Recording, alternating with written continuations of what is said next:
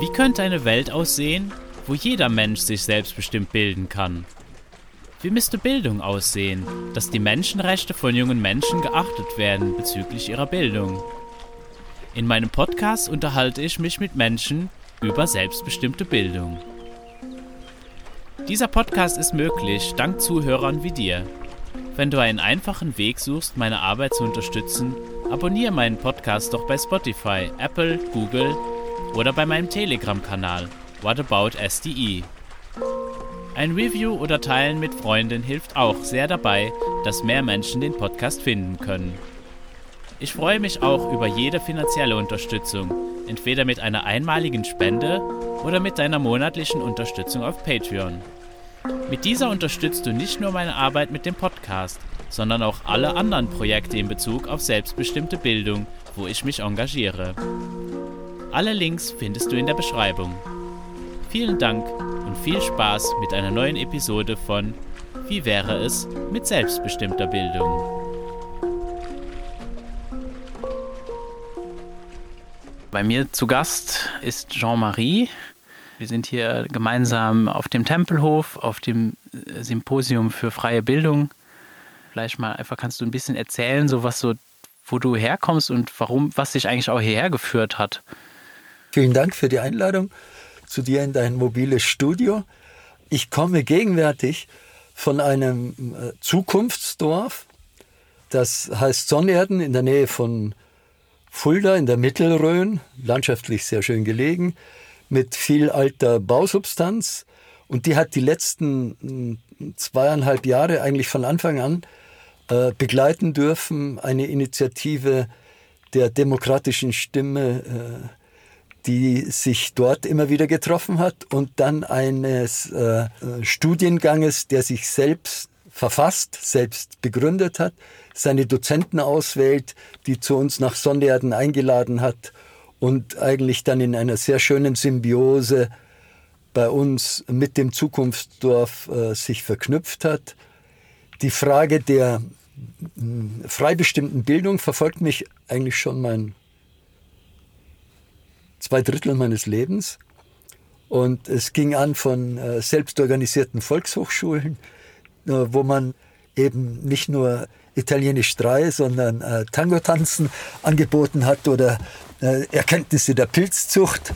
Und dann ging das so weiter über Bildung durch Native People, also First Nation Vertreter, die äh, ihre spirituellen Weistümer zu uns gebracht haben, aufgrund von Visionen, die sie hatten über die Entwicklung des globalen Erdwesens. Als ich dann mehr in die, die Künstlerarbeit eingegangen bin, war noch äh, dieser Impuls von Joseph Beuys, der in die Bildung auch reinstrahlt und gipfelt in diesem Entwurf einer FIU, einer freien internationalen Universität sehr lebendig. Wir haben in Sonnerden jetzt, wir laden ein, äh, junge Menschen aus der ganzen Welt auf unsere baubiologischen Baustellen und sagen, ihr lebt den halben Tag bei uns und dafür ist äh, Wohnraum und äh, Verpflegung für euch äh, gesichert und den einen halben Tag seid ihr mit uns, lernt uns kennen und wir arbeiten gemeinsam an Zukunft. Also vormittags natürlich auch im Bau, aber nachmittags in dem Überbau. Also äh, Visionen teilen, die Stimme der Jugend wahrnehmen, diese Sehnsüchte hören und einen Platz zur Verfügung stellen, wo Zukunft Labor sein kann. Ja. Ja, also das klingt ja auch so wirklich so, dass alle Generationen auch so zusammenkommen und das die, die Bildung, die da stattfinden soll, einfach im, ja, im Leben da stattfindet. So eigentlich ganz organisch. Und, und ich würde mal, also da meldet man sich ja wahrscheinlich dann nicht an, sondern da kommt man dann, also das ist ja nicht so wie jetzt in der Uni, ich muss jetzt irgendwie Prüfung haben oder ich muss irgendein Diplom haben, sondern nee, da komme ich hin und kann dann ja, etwas aufbauen. Menschen nehmen über soziale Netzwerke mit uns Kontakt auf kommen dann an und man muss sehen, wie weit sie äh, bereit sind, mit den Umständen dort zurechtzukommen und unsere Angebote, ob die ausreichend sind für sie. Also beide Seiten müssen gucken, äh, klappt das, funktioniert das, aber in der Regel ist es ein offener Bildungsplatz. Wir sind jetzt immer mehr auch, äh, es gibt ja diese Vision der Think Tanks äh, aus den Vereinigten Staaten, ganz stark auch mit ganz viel Geld unterstützt. Und äh, wir versuchen äh, den Tank, der heißt ja auch eigentlich Panzertank, äh, das auf diese Kruste aufzubrechen und uns als Think Island oder also als eine Insel, ein, ein äh, Soziotop, das ist eigentlich ein kraftvoller Begriff für uns, ein Soziotop zu sein, der Zukunftsimpulse an dem Ort gären lässt. Also eine, so eine Hefestation für, dass Menschen äh, gerufen werden oder dass überhaupt ein allgemeiner Ruf existiert, was mit Zukunft, und da wird bei uns auch entwickelt, Zukunft muss immer mehr Zukunft heißen. Also da sind wir auch ein bisschen stolz drauf, dass dieser Begriff schon erwachsen wird und äh, in die Gänge kommt. Toekonst äh, wäre das auf äh, Holländisch oder Futarte auf äh, Englisch oder Italienisch. Also es wäre, es ist sehr leicht, diesen Begriff international äh, salonfähig zu machen. Das sind dann so Bausteine für diese freie internationale Universität. Wir können uns die nicht als Gebäude vorstellen. Das kann nicht ein Gebäude geben, wo das draufsteht, sondern das ist ein, äh, ein gedankliches Wesen. Ich war heute Vormittag bei einem jungen Mann, der hat über die Wanderuniversität erzählt. Und es könnte gut sein, dass unser Zukunftsdorf ein äh, Fachbereich, eine, eine Fakultät der Wanderuniversität wird, weil wir haben immerhin schon zwei gut gestimmte Flügel. Man könnte also Stimmbildung und Chor, chorisches Singen und so eine Epoche könnte man bei uns finden auch schon statt. Dann könnten die äh, äh dieses Jungvolk, was äh, Bildung oder Entfaltung der der der eigenen äh, Sinne äh, könnte dann in äh, äh, äh, die Stimmbildung, entwickelte Stimmbildung mitnehmen zu einer anderen Fakultät, einem Dorf, äh, ich glaube heute habe ich kennengelernt, 50 Kilometer weiter in Thüringen ist schon das nächste große Zukunftsprojekt am Entstehen und sucht eigentlich auch genau diese Kohäsion mit diesen Ideen. Also das ist schon so ein Gespinstfaden. Die schießen sich hier gerade am Tempelhof, gerade so ein ganz neues Geflecht. Ne? Ja. Ja, mich, mich erinnert das so eben so an so eine Idee von, es gibt eben Lernorte und die sind offen und da kann man einfach reingehen, um irgendwas zu erfahren, um irgendwas zu erleben ja. und dann wirklich auch damit zu arbeiten und ja. das dann auch mitzunehmen. Und natürlich, wir lernen, also meiner Ansicht nach lernen wir prinzipiell sowieso immer nur selbstbestimmt, äh, weil ne, wenn ich dann das, ich entscheide sowieso, was ich lerne, das ist meine Verantwortung. Also jeder Mensch ist da irgendwie für sich verantwortlich. Und dass du dann eben so Orte hast, wo man sich dann begegnen kann und ja, und dann was Neues erfahren, was da mitnehmen kann, so eben wie du sagst, dass so vielleicht Menschen, die auf Wanderschaft sind, äh, oder dass es eben Menschen gibt, die immer da sind äh, dass es da auch so eine Netzwerkbildung gibt. Ja. Ne? Ist es vielleicht auch so, dass so etwas, was du beobachtest, was gerade entsteht, dass, genau. so, dass sich das so verbindet? Ganz stark. Es gibt ja auch diese zukunftsverbindenden äh, Gen ist so eins, äh, dass man Netzwerke bildet, die wirklich übergreifen, auch äh, Methoden. Also wenn man an Dragon Dreaming denkt, ne, das wird, äh, glaube ich, immer wichtiger werden für einen neuen Ansatz im äh, Bildungsgeschehen, dass man experimentelle Methoden, dann aber auch sehr fluktuierende temporäre Strukturen hat, die man denkt ja immer noch Halbjahres, Semester oder so. Das muss äh, nicht mal ein Trimester sein. Das könnten 14-tägige Rhythmen sein, ich glaube, das ist längst bewiesen pädagogisch, dass in Workshop-Zusammenhängen, die so einen halben Mond äh, umfassen, vielleicht gerade für einen innerlichen, diese Phase von Neu, äh, Vollmond zu Neumond und für einen äußerlichen äh, die andere Phase, 14 Tagesrhythmen adäquat sind, um Bildung schon fruchtbar zu machen. Also, dass man da ein kurz Epochenerlebnis hat, was einen das Leben verändern kann. Bildung ist, glaube ich, ja immer eine fast so was wie eine Erweiterung der Traumbereiche. Wenn man den Pythagoras-Satz äh, äh, mal verstanden hat, das ist ja wie ein Traumgeschenk, das ist so eine, ein, ein Glücklichkeitsfundament, auf dem ganz viel dann drauf wachsen kann. Was, äh, glaube ich, im Augenblick auch äh, eine unheimliche Sehnsucht von Jugendlichkeit die Bildung sucht, dieses Quantum an Spiritualität. Wo ist das verortet? In welcher Himmelsrichtung hängt das? Viele junge Menschen neigen jetzt dazu, so retrograd zu werden und Anleihen zu nehmen an, äh, wie ich selbst auch von mir in meiner Biografie dann, dass man mit Natives äh, zusammen ist und archaische Praktiken äh, wieder aufgreift und Rituale äh, zelebriert. Und da finde ich, haben wir in der Moderne schon auch die Aufgabe, frisch, äh, neu, äh, zukunftsstiftend Ritualräume zu schaffen. Ich bin seit 35 Jahren dem Symposionsgedanken sehr verschrieben. Das sind vierwöchige Bildhauer- äh, oder Künstlertreffen, wo man den philosophischen Austausch auch sucht und wo man miteinander auch feiert, aber auch äh, sich darstellt, also so etwas wie eine permanente offene Bühne. Was ist mein Ansatz zur Kunst? So mache ich das. Ihr könnt mir über den Tisch schauen, ihr könnt äh, mir Tipps geben, ihr könnt mich belästigen, wo man das äh, en public macht, was sonst so in dem Atelier verschlossen ist, weil eben da auch ein Gedanke, der sich immer mehr ausbreitet, der ist, dass das Atelier, das Künstlerische der Zukunft, das ist, was zwischen den Menschen passiert und nicht zwischen den Menschen und den Objekten sondern zwischen den Menschen. Ja.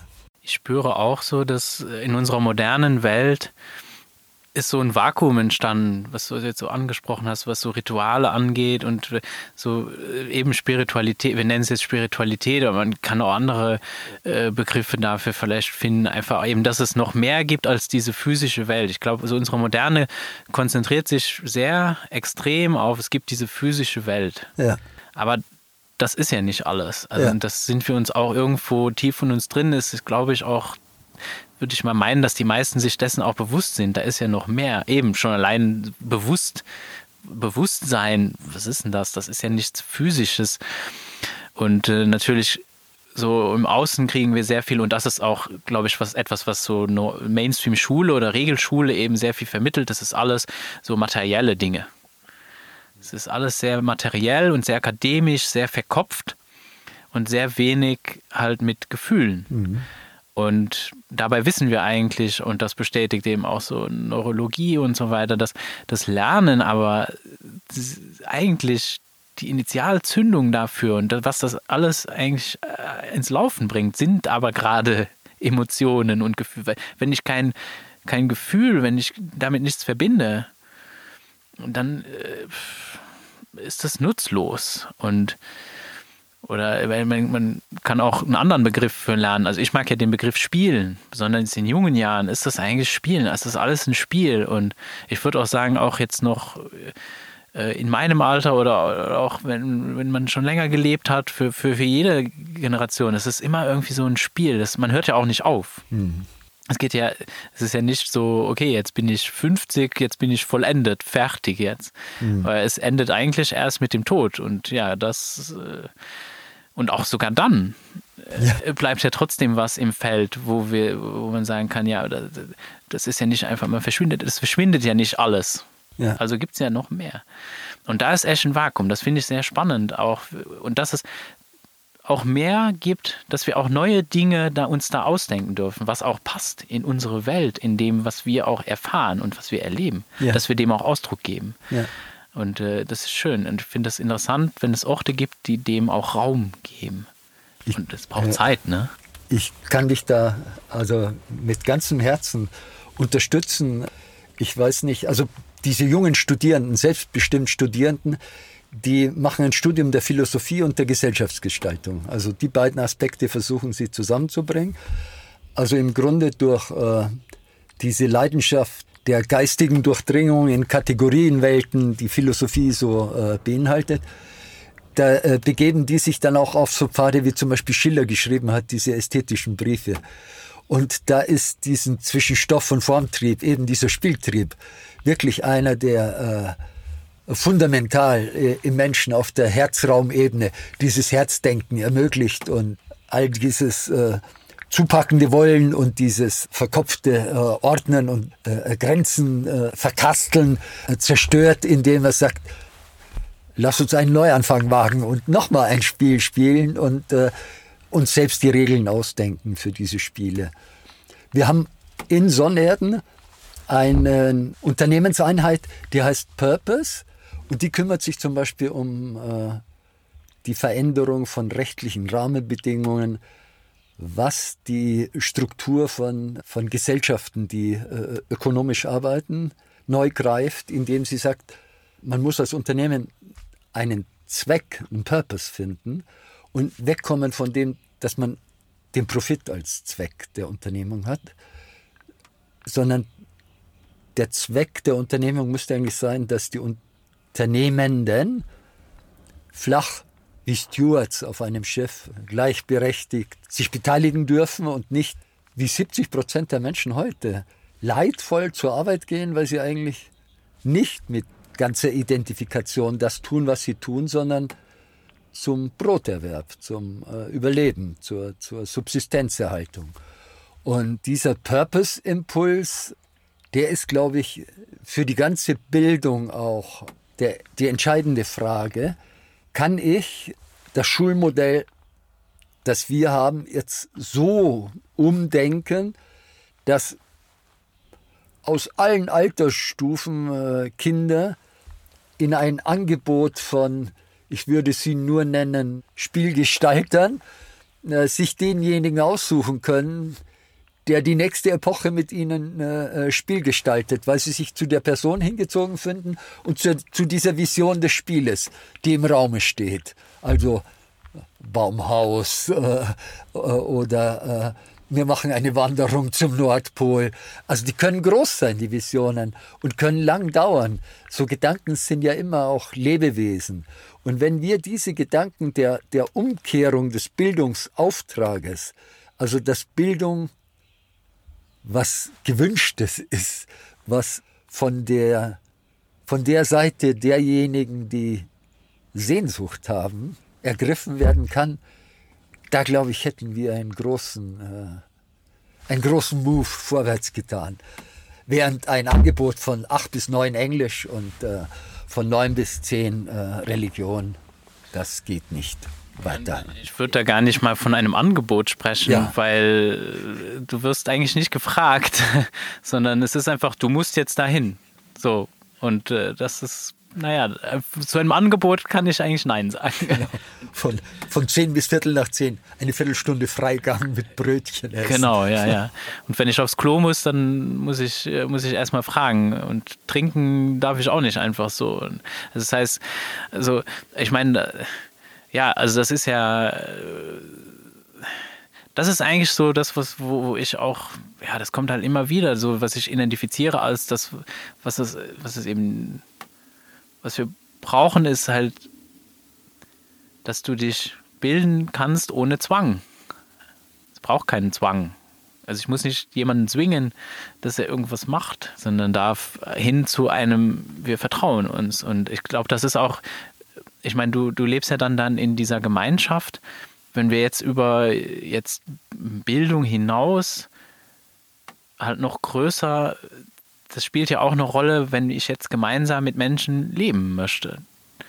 Da, da, da geht das doch fließend, das ist so eigentlich auch das Gleiche. Vielleicht ist es sogar genau, miteinander verwoben und, und vernetzt. Wie, wie ist so deine Erfahrung? Äh, was siehst, visionierst du als, wie, wie können wir anders zusammen leben? Was geht, es geht auch anders. Mhm. Also bei uns in der Gemeinschaft fällt mir spontan ein, da ist Lukas, der äh, ist stark an Visionen und hat jetzt einen Impuls gehabt, wo das mit dem Ukraine-Konflikt stark war. Also in den sozialen Netzwerken, er ist gut aufgestellt, weil er baut mit Elinor ein neues Versicherungssystem auf, hat gute Programmierer und hat dann äh, ein Angebot gemacht in die sozialen Netzwerke. Wer ist bereit, Schlafplätze, Zimmer zur Verfügung zu stellen für Menschen, die jetzt voraussichtlich nach Deutschland kommen? Und hat innerhalb kürzester Zeit 150.000 äh, Menschen gefunden, die insgesamt, glaube fast 400.000 Betten zur Verfügung gestellt haben. Und jetzt ist dann natürlich das Problem, wie bringt man so eine große Nachfrage und so ein Angebot, also wie, wie matcht das alles? Die Ukrainer in den Städten sind sehr äh, auch autonom und autark und organisieren dort ihren Unterricht über Internet. Aber äh, allein dieser Impuls, äh, mit jemandem zusammenzuleben, der so eine große Kugel anstößt, ne? und ich dann Zeitgenosse bin von dem, dass ich sagen kann, wow, von uns ausgehend wurde mal gefragt in die Gesellschaft hinein, und dann brauche ich keine zentralen Auffanglager. Also diese Gedanken, die die Politik sich macht und die Angebote, die sie macht, die kann sie allmählich vergessen, weil wir sind bereit, uns so selbst zu organisieren, weil auch dieses, wie gehe ich mit einem Flüchtlingsstrom um, ist ja ein Bildungs, ist eine Bildungsfrage. Wie bilde ich Schutzräume für diese Menschen? Wie bringe ich diese Bildvorstellung, die man davon hat, jemand kommt mit diesem aktuellen Trauma und was kommt ihm entgegen? Er kann doch kein Auffanglager, irgendeine, aber ein persönlicher Mensch, der sagt, sofort, ihr habt mein Zimmer. Das ist christliche Nächstenliebe par excellence und das ist konkret und das ist möglich. Und äh, so müssen wir, glaube ich, ganz viel umdenken. Was ich noch sagen wollte, daneben wohnt dann Miko. Miko macht Kundalini-Yoga jeden Dienstag bei uns oben im Gemeinschaftsraum. Da sind wir zehn, zwölf Leute atmen Feuer zwei Stunden lang.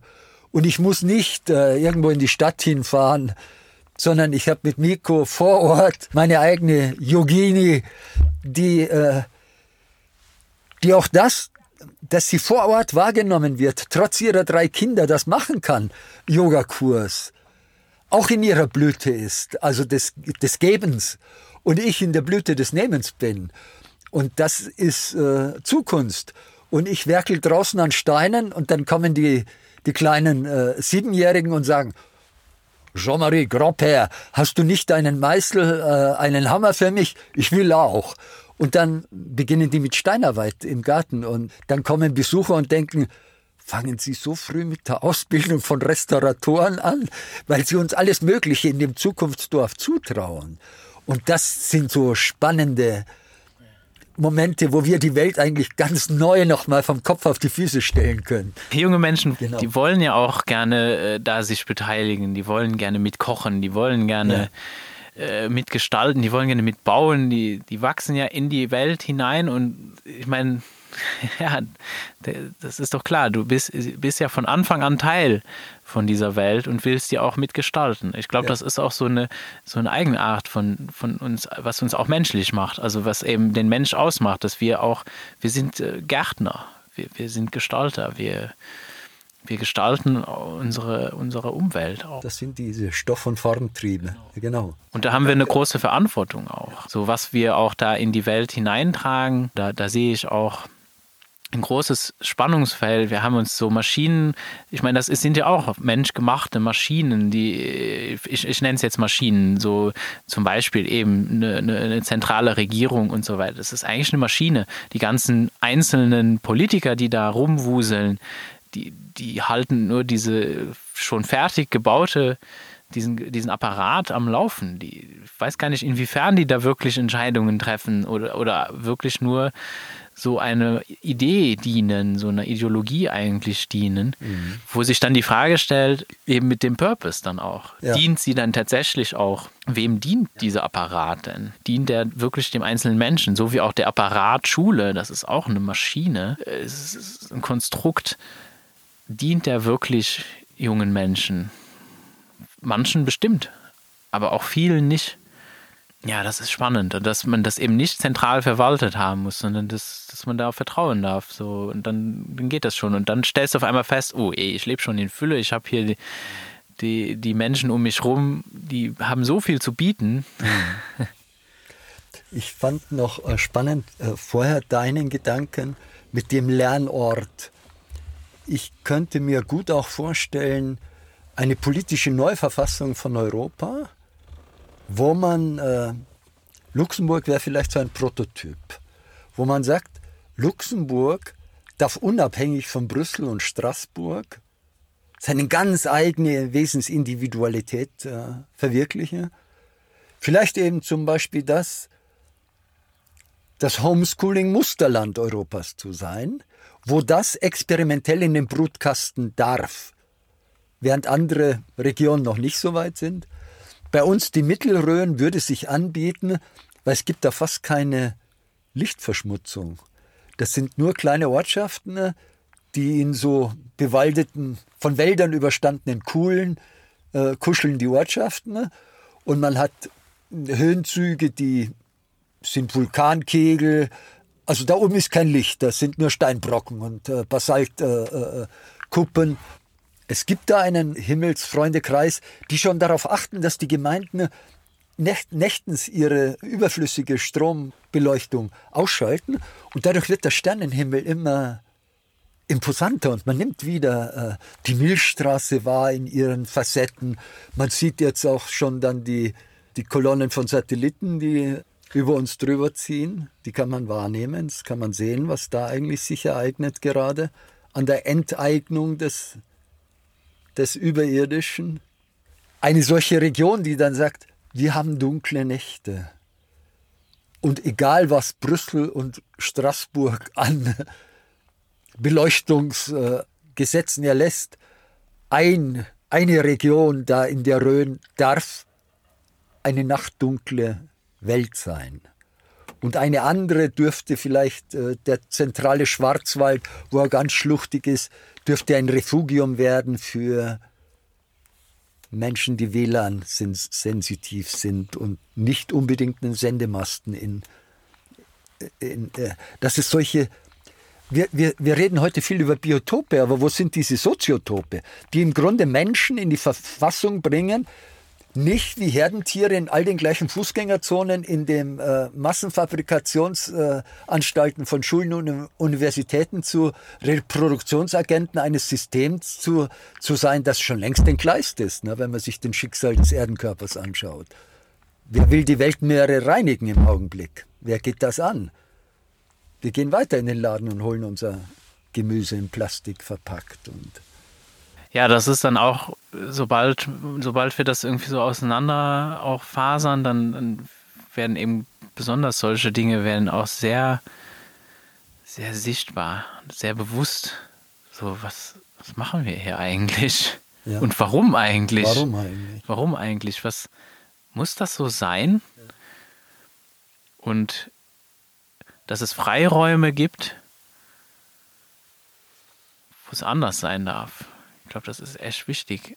Ähm, wo, wo, wir auch herausfinden dürfen als Menschen, die, die Menschen, die das halt wollen, ja, kann ich auch anders leben. Und, und warum auch nicht? Ja. Ich meine, das ist auch so die Frage. Ich habe, mein Podcast heißt ja, wie wäre es mit selbstbestimmter Bildung? Ja. Ich könnte auch sagen, ja, ja, eben, warum nicht? Warum nicht? Ja. Das ist die Frage. Was, was steht dem im Wege?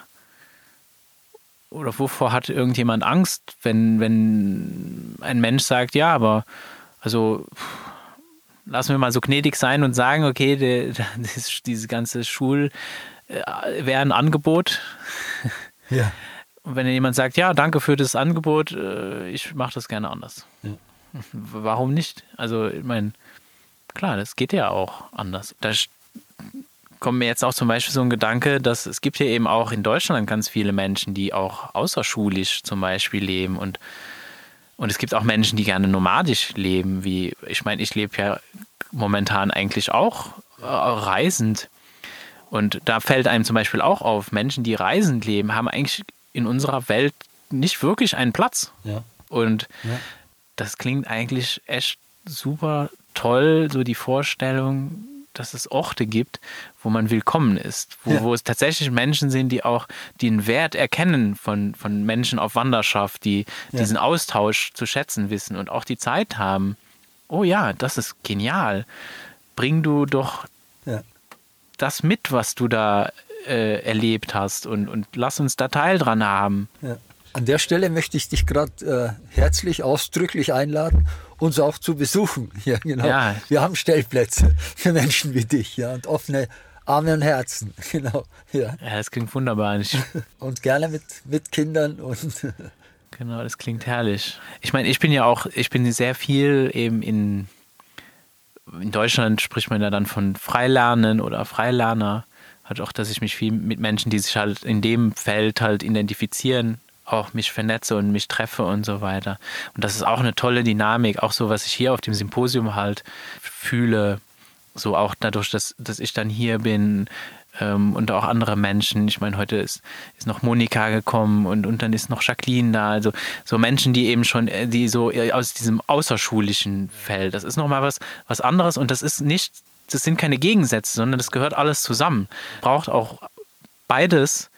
Und es braucht die Freiheit, dass junge Menschen sich da frei von dem einen in den anderen auch äh, überwechseln können, so wie sie es auch gerade brauchen. Und auch, was heißt hier nur junge, jüngere Menschen, ju- junge Menschen oder a- alle Menschen, die das irgendwie brauchen. Weil wir hören ja nie auf, dass wir irgendwas Neues auch für uns erfahren wollen oder, oder teilen wollen.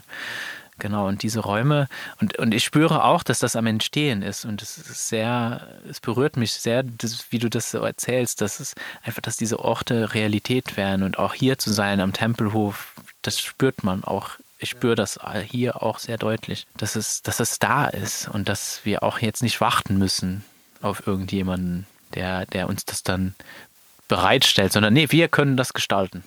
durch solche äh, Treffen äh, bilden sich auch so morphogenetische Feldstrukturen, die dann wieder ausblühen, aussamen. Ich, glaube, wenn wir dann tot sind, ne, dann sehen wir viel mehr äh, noch äh, in der Rückschau, weil dann hat man ja äh, äh, Eindrücke davon, was das bewirkt hat, was man getan hat. Und äh, diese Gespräche, die wir hier führen, werden uns erst nachtodlich eigentlich so voll bewusst sein, wohin die geführt haben.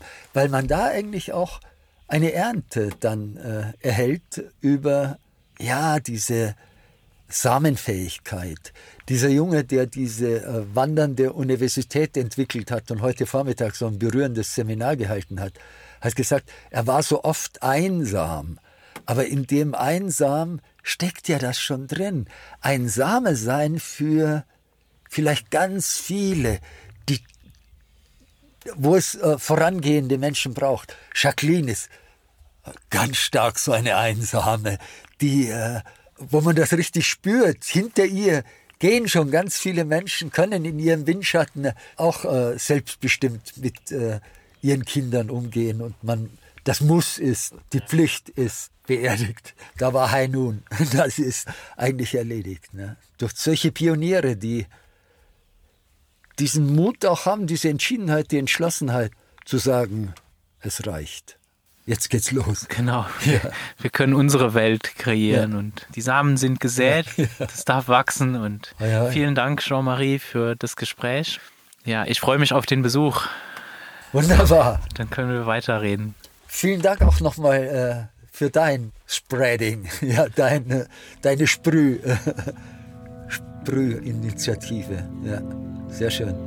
Wow. Man fühlt sich gesehen, wenn man bei dir sein durfte. Oh, oh. In diesem Sinne, wie wäre es mit selbstbestimmter Bildung? Vielen Dank fürs Zuhören. Du findest den Podcast auch auf Facebook at selbstbestimmt sich bilden und auf Telegram t.me slash whataboutsde, wo du gerne einen Kommentar oder Like hinterlassen kannst. Ich freue mich über dein Feedback.